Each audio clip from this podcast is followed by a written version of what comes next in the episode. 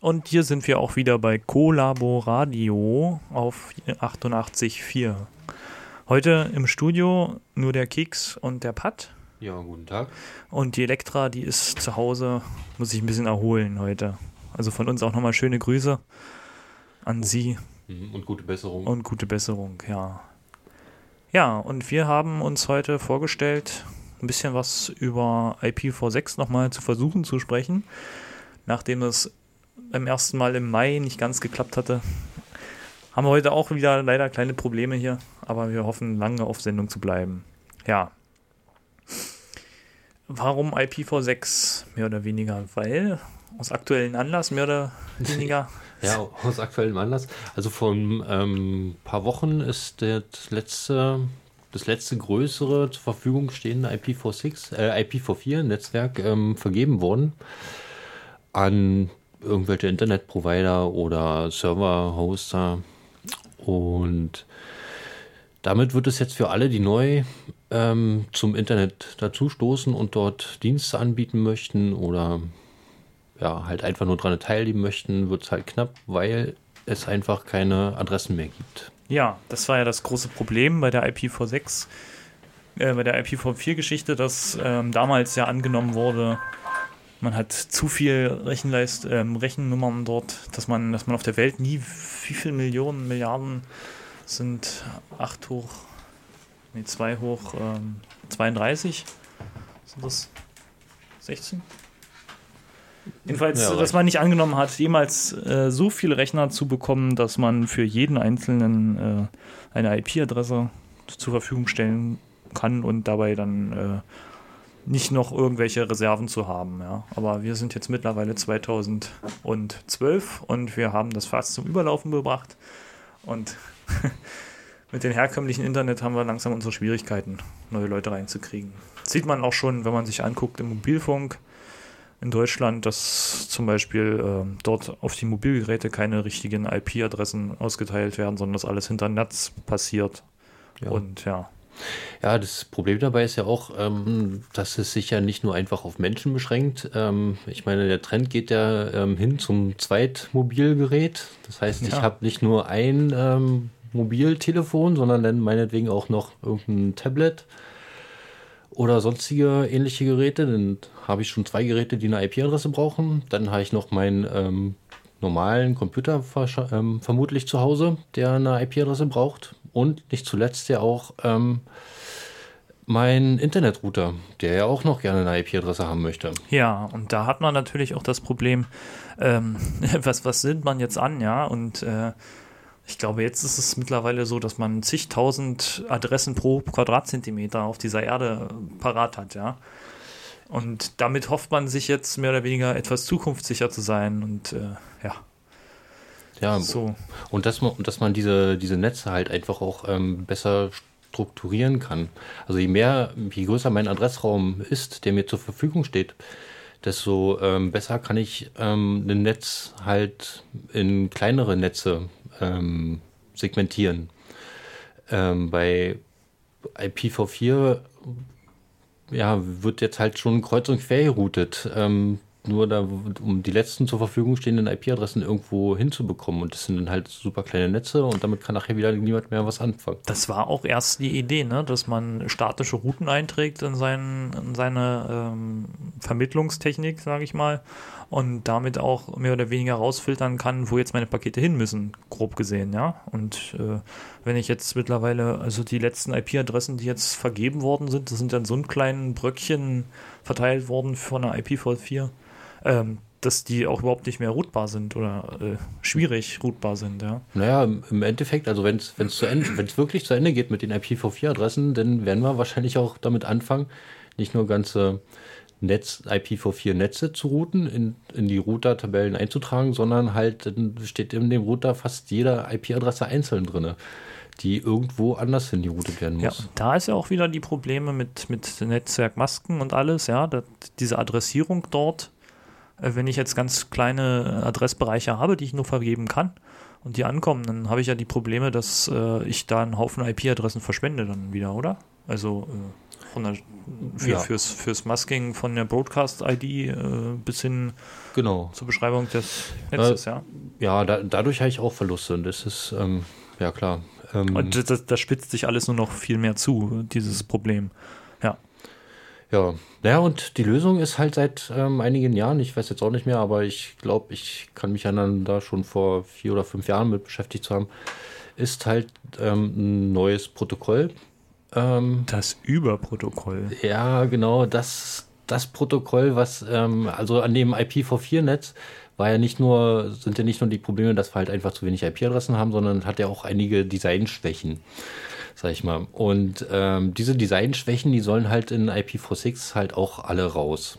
Ähm, so dass es zum Beispiel nicht mehr möglich ist. Ähm, heute gibt es ja immer diese ganz schlimmen Szenarien im Internet, wenn da äh, Distributed Denial of Service Attacken gegen irgendwelche Kreditkartenherausgeber oder sowas gefahren werden. Da werden unter Umständen auch schon mal Absender-IP-Adressen gefälscht. Damit, weil ähm, ist ja so in der Grauzone. Und das ist natürlich bei IPv6 zum Beispiel nicht mehr möglich. Ähm, äh, ein Router im Internet wird kein Paket mehr weiterleiten, was nicht eine gültige IPv6-Absenderadresse hat. Ähm, Das ist jetzt ähm, festgelegt worden für. das ist in dem IPv6-Standard so, Standard. so definiert. Also, Ja. wenn da was anderes kommt, ähm, hat der Router jedes Recht, dieses Paket einfach wegzuschmeißen. Ja.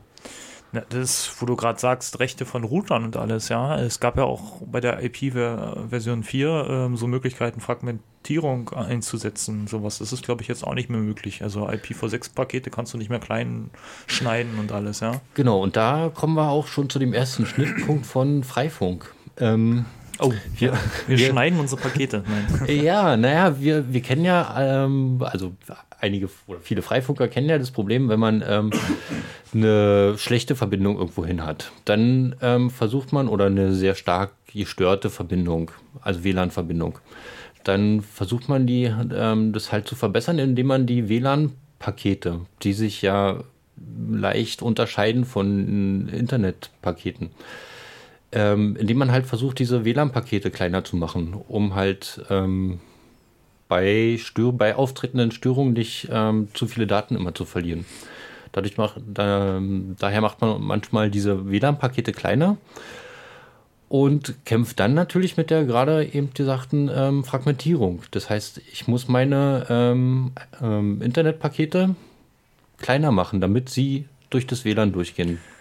Das ist sogenannter Level 2 bzw. Level 2,5, ne? Diese Ja. ganzen Geschichten, die passieren. Also wir sind ja beim IP-Level äh, bei, bei Layer 2,5. Genau, Ja. und wenn ich, wenn ich jetzt IPv6 nehme, dann brauche ich das nicht mehr auf dem, auf dem Level 2 von den WLAN-Paketen zu machen, sondern kann das in IPv6 sagen. Dann sage ich dem Router einfach, deine maximale Paketgröße ist jetzt nur noch 500 Byte statt 1500 Byte. Und ich muss nicht mehr fragmentieren, weil jedes, jeder Client, der jetzt kommt und dort, oder Server, der jetzt kommt und dort Pakete verschickt, ähm, diese Pakete werden an diesem Router ähm, mit einem ICMP, also mit einem mm, bestimmten Paket beantwortet und in, in, diesem, in dieser Antwort von dem Router steht halt drin, ähm, schick mal kleinere Pakete, so eine großen Pakete kann ich nicht weiterleiten. ja. Diese, diese Antwort bekommt der Server, der ein zu großes Paket geschickt hat. Und was auch noch mit rausgefallen ist, was, was, was mir gerade so einfällt, das ist auch diese Geschichte, was äh, Zeit bis zum Verfallen angeht, ne? Bis die Pakete verfallen sind und dann vom Router weggeworfen werden. Also da hat sich auch einiges getan. Den, äh, dass, dass nach einer bestimmten Laufzeit da die Pakete einfach weggeworfen wurden und äh, auch keine Genau. Bestätigung geschickt wurden oder Ja, na, das war ja bei, bei IPv4 war es ja sowas wie ein Time to Live. Ja, das, genau. Das heißt, es war bei IPv4 war es eine, eine Zeit, die angegeben wurde, bis ein Paket weggeworfen wird. Und bei IPv6 ist es jetzt ähm, ein, ein Hop Count. Also Hop ein Count. ähm, über wie viele Router soll dieses Paket weitergeleitet genau, werden? Zwischenstellen im Internet. Ja. Und dann gibt es aber auch keine, keine Bestätigung oder kein, kein, äh, kein Bounce mehr. Das macht ja das Protokoll allein, dass die Sicherung der Pakete, dass wenn jetzt irgendwas nicht gekommen ist, dass das nochmal angefordert wird und alles. Genau. Genau, das machen ja den, die Rechner untereinander. Mhm. Ähm, Jetzt muss ich mal kurz auf meinen. Ähm. Ähm, was wir jetzt mittlerweile hier in Deutschland haben, mehr oder weniger als Problem, ist ja, dass wir ähm, überall IPv4-Adressen verteilt haben oder äh, die Provider auch noch nicht anfangen, IPv6-Adressen richtig an die Kunden rauszugeben. Ja? Ähm, was wir dann in Zukunft machen müssen, um jetzt IPv6 zu sprechen. Also die, die, die Protokolle untereinander sind ja mehr oder weniger ja nicht wirklich inkompatibel, aber man kommt ohne weiteres nicht auf jeden IPv4-Rechner aus dem IPv6-Netz. Äh, Weil ja auch die Pakete andersrum nicht adressiert werden können. Ich hm, ja, ähm, also, also ich brauche brauch auf alle Fälle auf meinem Gerät, was ich mit dem IPv6-Netz habe, äh, verbunden haben möchte, muss ich auch IPv6 sprechen. Selbst wenn ich jetzt keine richtige IPv6-Adresse von meinem Provider bekomme, kann ich mir aber sowas ähnliches zusammenbasteln. Ähm, genau. Beziehungsweise ich habe auch schon mit meinem Gerät, wenn ich es jetzt out of the box habe, äh, mindestens eine IPv6-Adresse konfiguriert. Ja, das, genau. Ähm, das ist ja der, der nächste Nachteil, sag ich mal, oder Designschwäche von IPv4. Ähm, es gab keine, keine Idee ähm, einer Autokonfiguration von Netzwerkteilnehmern. Also jeder Netzwerk, Netzwerkteilnehmer muss halt wissen, ähm, wie seine eigene Adresse ist und wie die Adresse desjenigen ist, mit dem er jetzt gerne sprechen möchte. Genau, und da hat man auch schon Probleme gehabt, irgendwie, wenn man sich nur irgendwo mal draußen auf der Wiese getroffen hat, seine beiden Notebooks aufgestellt, äh, dass die miteinander sprechen können. Das äh, ging eigentlich eine ganze Weile überhaupt nicht und dann war es so halb implementiert, äh, aber richtig funktioniert. Ja. Gibt es ein paar Hersteller, die das gut implementiert haben, aber äh, so out of the box, dass die miteinander sprechen, äh, eher schlecht als recht, ja. Und das Genau. Und diese, diese Autokonfiguration, die wurde halt bei IPv4 erst ähm, nachträglich in Form von DHCP und BootP und äh, was es da nicht alles gab, ähm, implementiert. Ähm, bei IPv6 hat man sich da vorher schon Gedanken gemacht und hat halt eine Autokonfiguration schon mit ins Protokoll implementiert. Das macht quasi das Paket an sich dass, dass diese Sachen ausgemacht werden. Da brauchst du nicht ein extra Protokoll für, ja. Achso, also dieses ja. DHCP, das ist ja ein eigenständiges Protokoll. Ja, und ähm, es äh, dieses ähm, jedes Netz, also in der in der IPv6 Definition ähm, muss halt jedes Netzwerkinterface von Hause aus von alleine schon eine gültige IPv6 Adresse haben. Das heißt, in dem Moment, wo ähm, dieser IPv6 Protokollstack sage ich mal, auf dem entsprechenden Betriebssystem gestartet wird, hat jedes ähm, Netzwerkinterface schon mal eine, ähm, eine gültige IPv6-Adresse. Ja, und kann grundlegend schon mal kommunizieren mit irgendjemandem. Ja. ja. No. Und ähm, erst mit, mit dieser IPv6-Adresse kann es dann halt auch ähm, weiter, weitergehend automatisch konfiguriert werden von irgendwelchen Routern, die halt in diesem Netzwerk sind. Das ist so mehr oder weniger das, was bisher die MAC-Adresse erfüllt hat, ja. Also diese ganzen Geschichten, ich brauche jetzt eine IP-Adresse und sowas, das ging ja auch nur über das, das dass ich äh, mich mit meinen, meiner physikalischen Ebene dort auf, auf MacLayer äh, identifiziert habe und gesagt habe, ja, ich bin der und der und möchte jetzt hier mal mitmachen. Genau, das ist denn, ja, das ist dieser nächste Punkt, der dann halt bei IPv6 ähm, wegfällt. Ich ähm, habe keine ähm, sogenannten ARP-Requests mehr. Hm. Bei IPv4 gab es immer noch die, eine Tabelle im Betriebssystem, wo drin stand, ähm, der Teilnehmer mit der IP äh, 5 hat die MAC-Adresse ähm, AB ja. oder ähnlich. Ähm, solche Tabellen muss das Betriebssystem jetzt nicht mehr pflegen. Das haben sie nämlich jetzt auch gleich in das IPv6 mit eingebaut. Und ähm, für uns im Freifunk heißt es dann letztendlich, es wird einfacher, für das Netz zu leben? Äh, weil diese ganzen Routing-Algorithmen vereinfacht werden? Oder? Ja, also äh, es macht ganz viele Sachen plötzlich einfacher. Das größte oder viele große Probleme sind ja zum Beispiel ähm, Naht auf, auf irgendwelchen Freifunkroutern, also irgendwelche sag ich mal, kaputten Internet-Gateways, die irgendein kaputtes NAT machen, damit irgendeine private IPv4-Adresse ins Internet ähm, geroutet werden kann. Und an diesem NAT-Gateway wurden halt Pakete größer gemacht, kleiner gemacht. Genau. Damit, damit kam das eine drahtlose IP-Telefon noch klar, das nächste dann nicht mehr. Ja. Ja. Ähm, ja, sowas fällt halt alles weg.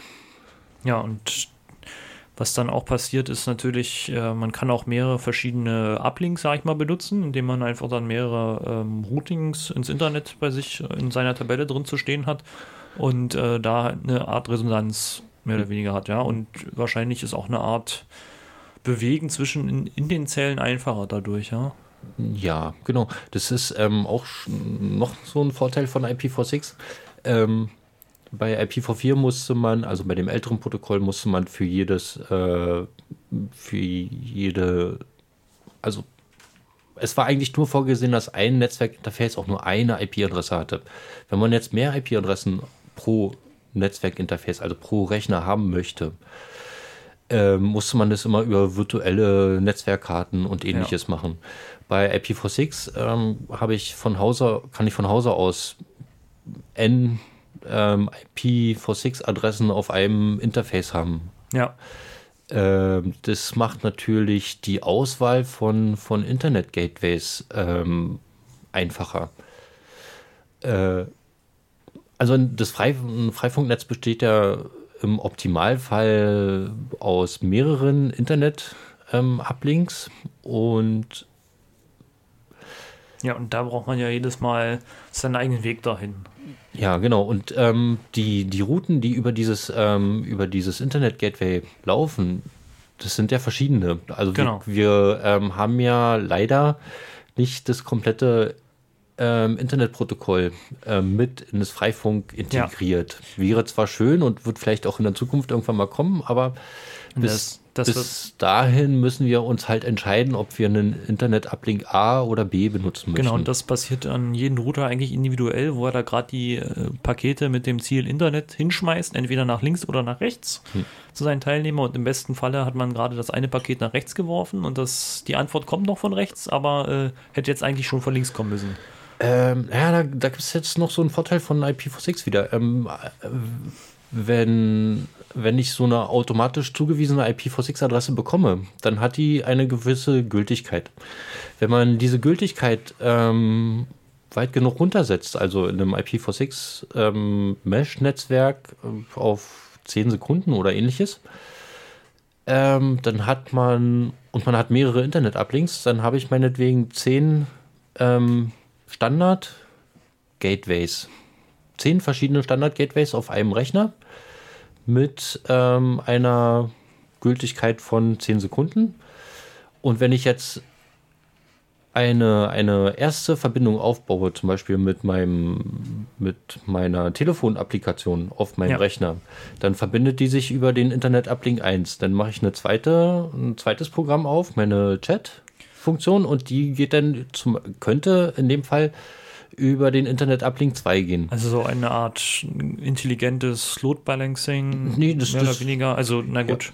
dass man verschiedene Anwendungen dann auf verschiedene Internet genau. Access Points dann, und, äh, und, und es kommt noch hinzu, ähm, Verbindungen werden nicht einfach unterbrochen. Ähm, wenn, ja. wenn es jetzt ein Standard-Gateway zu einem Uplink, zu einem bestimmten Uplink gab, ähm, und darauf basierend ähm, ist ein Programm geöffnet, was über diesen Internet-Uplink kommuniziert. Dann wird halt diese Standardroute nicht einfach weggeschmissen, sondern bleibt so lange im Betriebssystem erhalten, bis die Applikation sagt, äh, ist, ich schließe diesen Port jetzt. Das ist ja auch momentan noch so das Problem bei uns, dass wir äh, halt die verschiedenen Internet-Uplinks haben und theoretisch das nochmal konzentrieren müssten hinterher um ähm, so ein Verhalten, dass man immer erreichbar ist, zu haben. Ja, das haben wir mit unseren öffentlichen IPv4-Adressen hier verteilt.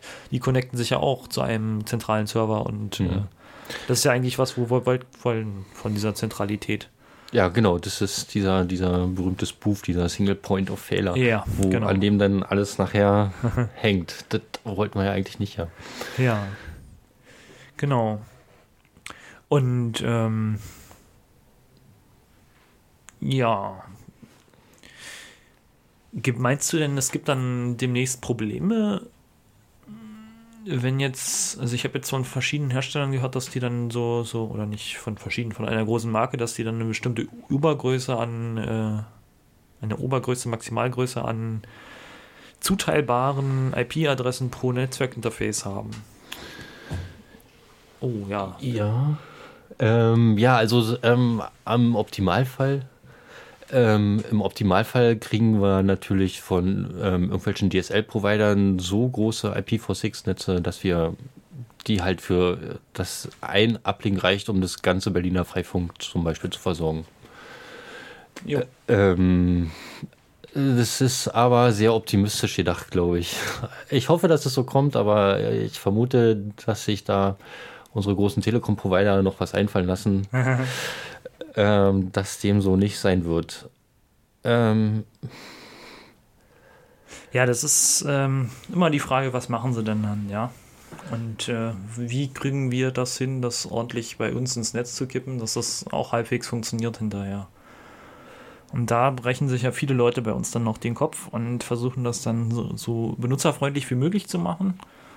Ja, es, es gibt ja dann auch noch die Möglichkeit, ähm, sich ähm, größere IPv6-Netze ähm, selber zu routen, weil dieses IPv6-Protokoll hat noch eine Neuerung drin und zwar ähm, IPv6 in 6. Ähm, das heißt ähm, Pakete.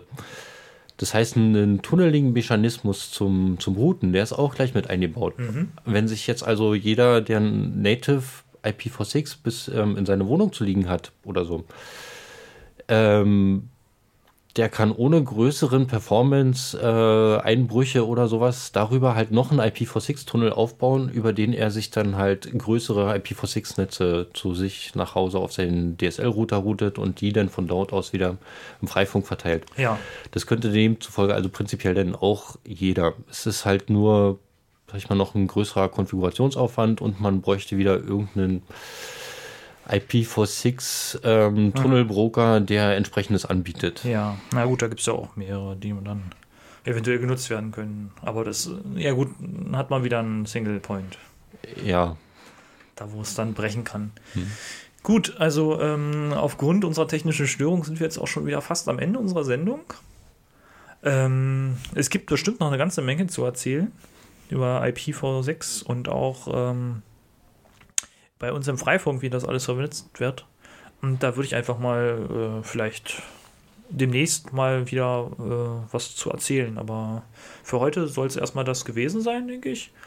Ähm, hast du noch irgendwas Wichtiges, was du sagen willst? Was äh, mit Freifunktechnisch? Also ich weiß, jetzt geht jetzt wieder die Bastelsaison los mit auf den Dächern äh, loshantieren. Ja. Auch schon gesehen, jetzt haben wir unsere neuen Rathäuser erklommen in Kreuzberg. Da funken wir jetzt wild rum. Ja. Ja, das Wetter wird wieder besser und ähm, da fängt man an, wenn es so richtig schön kalt wird mit der Jacke, das ist dann der Polster zum Runterfallen. Genau, dann ist man ja. halt auch schneller. genau. ähm, ja. Nee, aber ansonsten wollte ich noch sagen, dass mich äh, das freut, dass das hier ähm, in den Rathäusern überall mittlerweile genau, da gibt's ja diskutiert wird in den äh, Bezirksverordnetenversammlungen, dass das wirklich breit ausläuft. Okay, zum Schluss habe ich jetzt noch ein Stückchen Musik mitgebracht. Wieder Creative Commons Musik. Ähm, würde ich jetzt ein bisschen spielen und euch wünsche ich dann noch einen schönen Abend oder Tag oder wie auch immer. Ciao. Guten Abend.